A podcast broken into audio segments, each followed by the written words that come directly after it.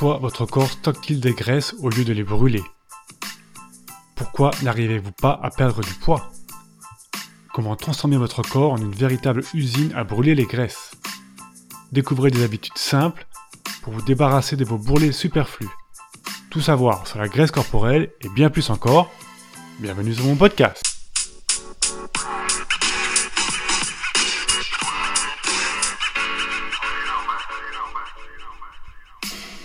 Santé, sport, nutrition, habitudes ancestrales et biohacking. Je m'appelle Laurent Inguenet et cela fait des années que je m'intéresse aux dernières avancées de la science qui nous permettent d'optimiser notre corps et notre esprit.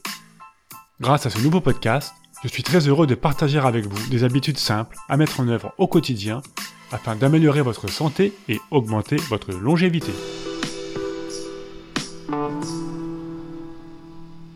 Bonjour les amis, Aujourd'hui, nous allons parler d'un sujet qui nous passionne tous, la graisse corporelle. Et surtout, comment s'en débarrasser sur le long terme. Je tiens à rester fidèle au format de mon podcast, et donc je ne veux pas utiliser plus de 10 minutes de votre précieux temps.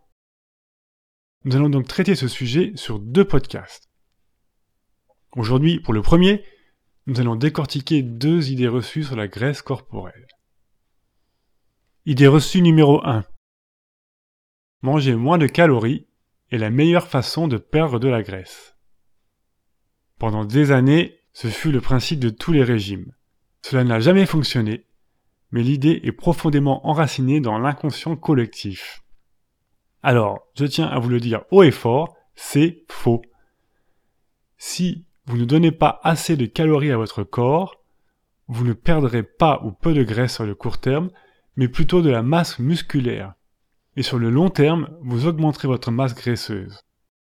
En effet, sachez que manger moins que notre besoin quotidien en calories ne crée pas pour notre corps la nécessité de brûler les graisses.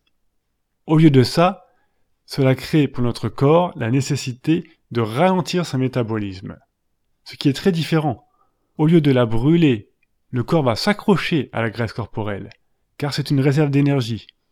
Et justement, pour diminuer son besoin en énergie, le corps va s'attaquer aux tissus musculaires, car ce sont eux qui sont très consommateurs en énergie.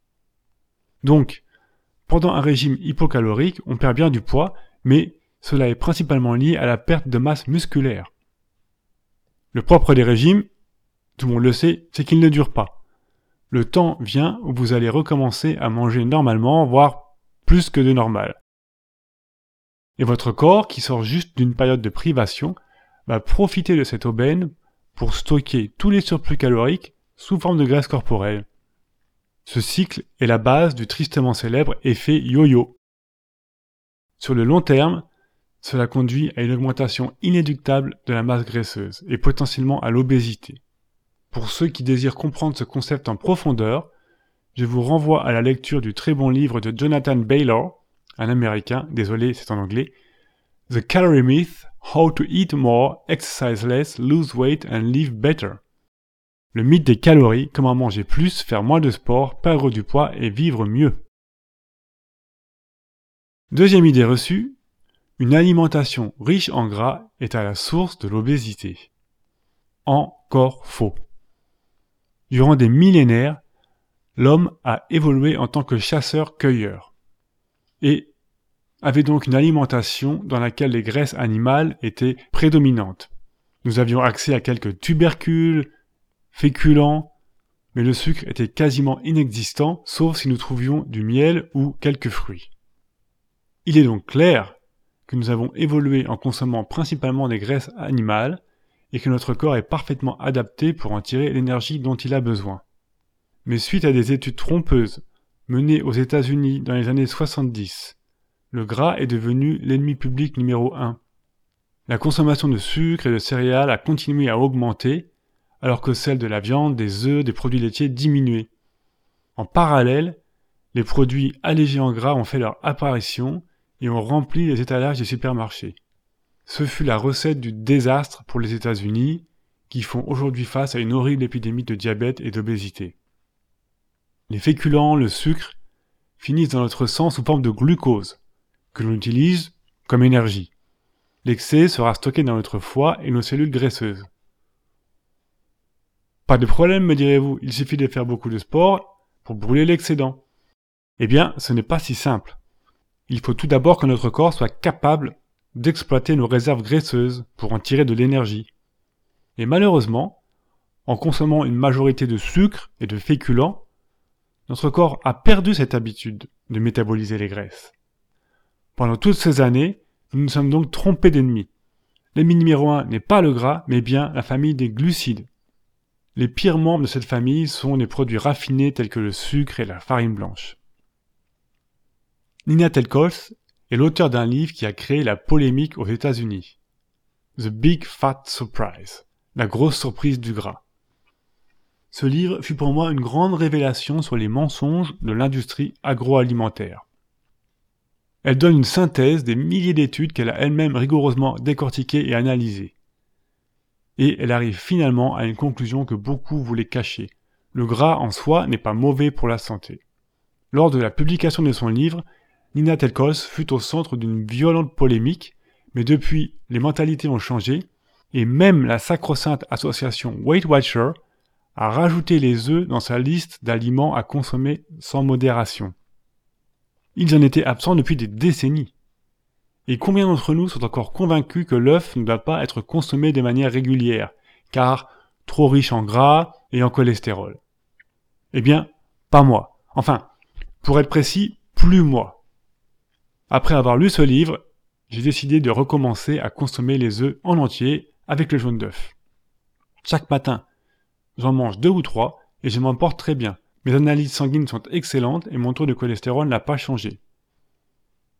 Pour information, mon taux de graisse corporelle varie entre 7 et 10%. Pour un homme de 46 ans, c'est un taux relativement bas. La première partie de ce podcast est maintenant terminée. Nous avons vu qu'il ne faut surtout pas diminuer notre apport en calories pour tenter de maigrir, mais au contraire, manger toutes les calories dont notre corps a besoin. De plus, une autre vérité très importante à intégrer est que non, une alimentation riche en graisse ne fait pas grossir. Au contraire.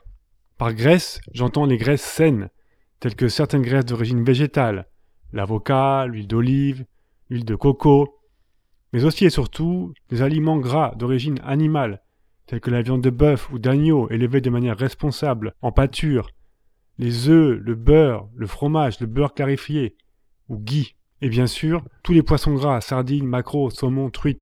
Il est très important de faire attention à la qualité des calories que nous ingérons. Les sucres et autres glucides doivent être consommés avec la plus grande modération. Voilà, voilà, c'est tout pour aujourd'hui. Vous en savez maintenant un peu plus sur votre graisse corporelle et les mécanismes de son utilisation par votre corps. Bien sûr, c'est un sujet très vaste et nous aurons l'occasion d'y revenir. Si vous désirez approfondir, vous trouverez tous les liens vers les livres et les études dans les notes du podcast sur mon site internet www.vivre120ans.com. Je suis convaincu que le surpoids n'est pas une fatalité et dans un prochain podcast, je vais partager avec vous 5 tactiques simples que vous pourrez intégrer dans votre routine quotidienne afin de lutter contre la prise de masse graisseuse. Alors, je vous dis à très bientôt pour un prochain podcast santé longévité. Et d'ici là, portez-vous bien